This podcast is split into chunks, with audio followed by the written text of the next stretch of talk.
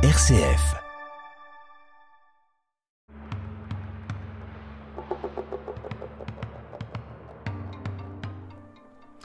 Bienvenue, chers amis, dans le Buzz protestant, où l'Église protestante unie d'Orléans vous invite cette année à une série d'émissions sur le thème des animaux dans la Bible. Et pour évoquer ce sujet, les références sont nombreuses. De la première page de la Genèse à la dernière page de l'Apocalypse, les animaux, en effet, sont présents dans le récit biblique. La semaine dernière, je vous ai parlé des grenouilles qui, sur ordre de Moïse, envahissent le pays d'Égypte. Cette semaine, je suis avec Guy Ratier de l'Église protestante unie d'Orléans pour évoquer un autre envahisseur. Bonjour Guy. Bonjour Christian. Si j'ai bien compris, vous allez nous parler de sauterelles, n'est-ce pas?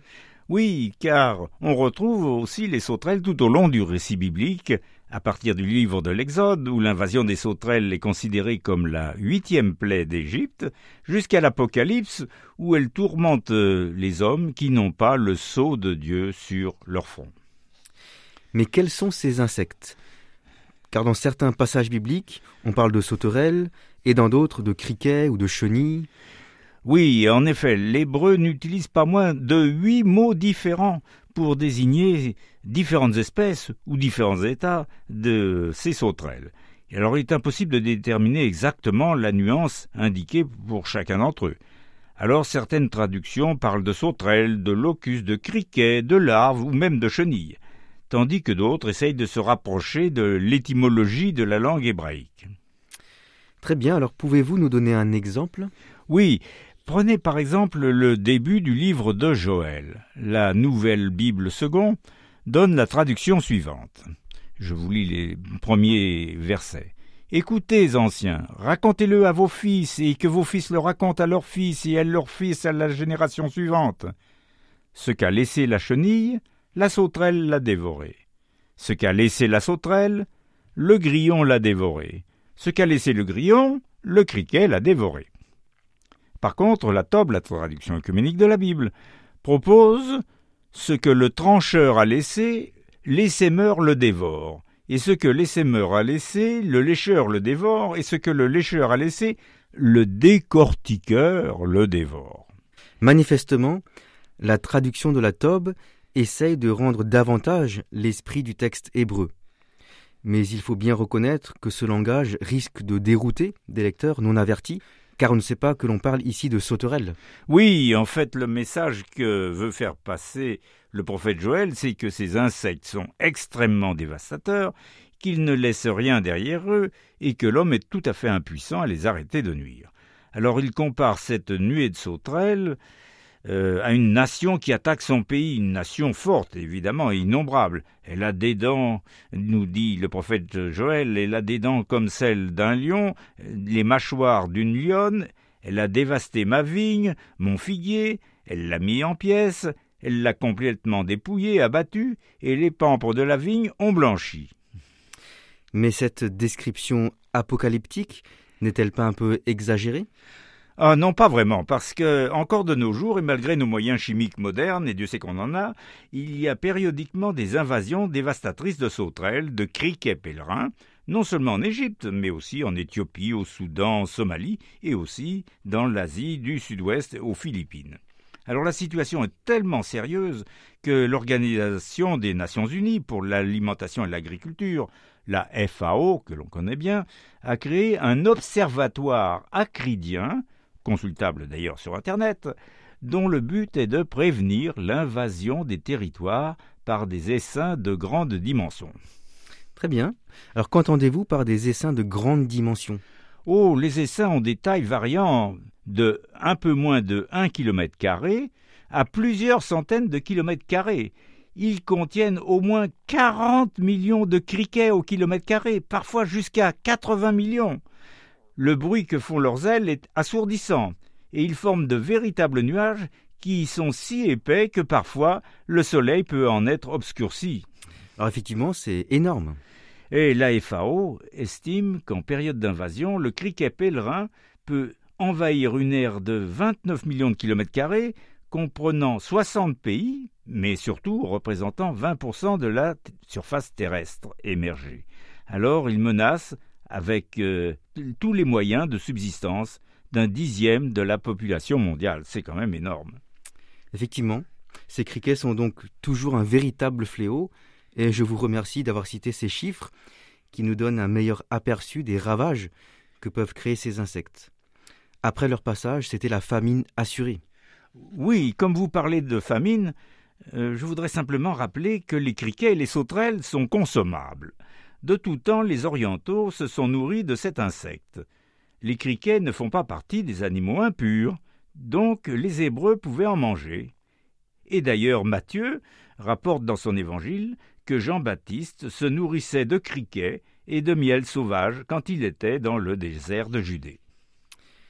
Et j'ajouterai à l'attention de nos auditeurs qu'ils peuvent trouver sur le site internet de l'Observatoire de la FAO diverses recettes culinaires pour accommoder les criquets. C'est toujours d'actualité dans, dans de nombreux pays.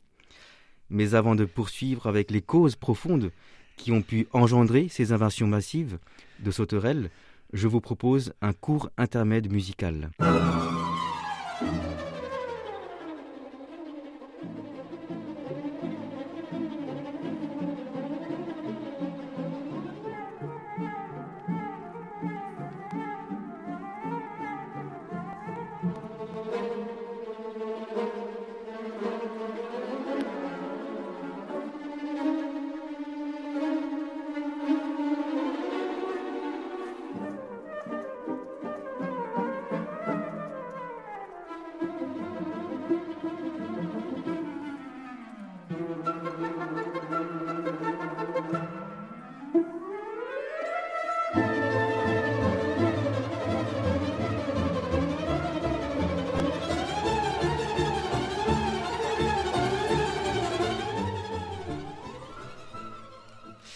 Vous êtes bien sur RCF Loiret et dans le Buzz Protestant, dans notre série d'émissions sur le thème des animaux dans la Bible.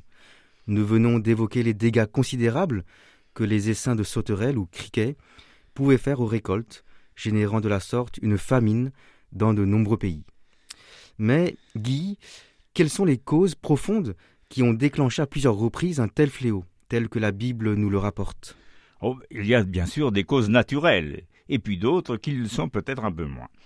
Alors, pendant les périodes calmes, appelées rémissions, le criquet pèlerin se cantonne généralement aux zones arides ou semi-arides d'Afrique et du Proche-Orient, qui reçoivent moins de 200 mm de précipitations par an.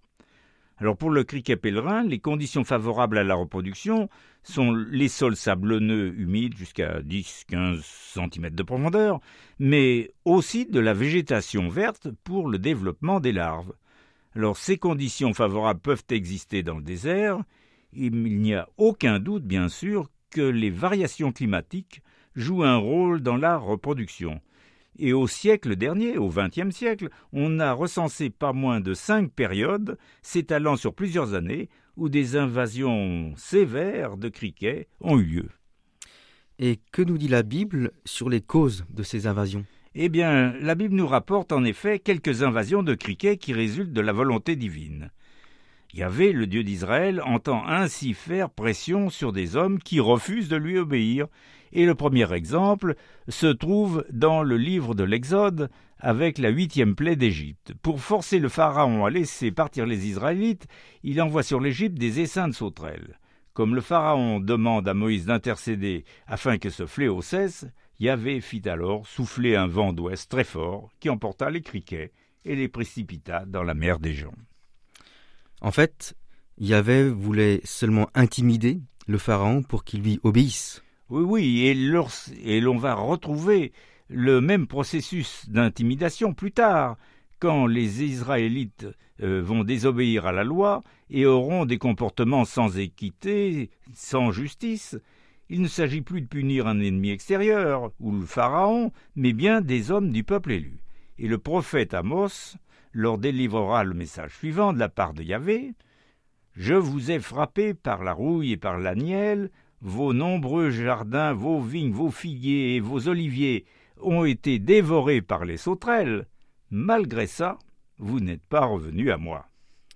Mais Amos n'a pas été le seul prophète à agiter la menace d'une invasion de sauterelles. Non, bien sûr, le prophète Joël comme nous l'avons vu tout à l'heure, a lui aussi donné beaucoup de détails sur les ravages commis par les sauterelles.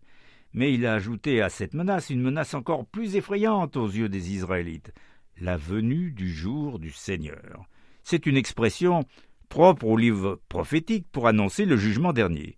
C'est donc sans surprise que l'on retrouve dans l'Apocalypse de Jean, au chapitre 9, là où le cinquième ange va sonner de la trompette, une évocation des sauterelles directement inspirée de l'épisode de la huitième plaie d'Égypte.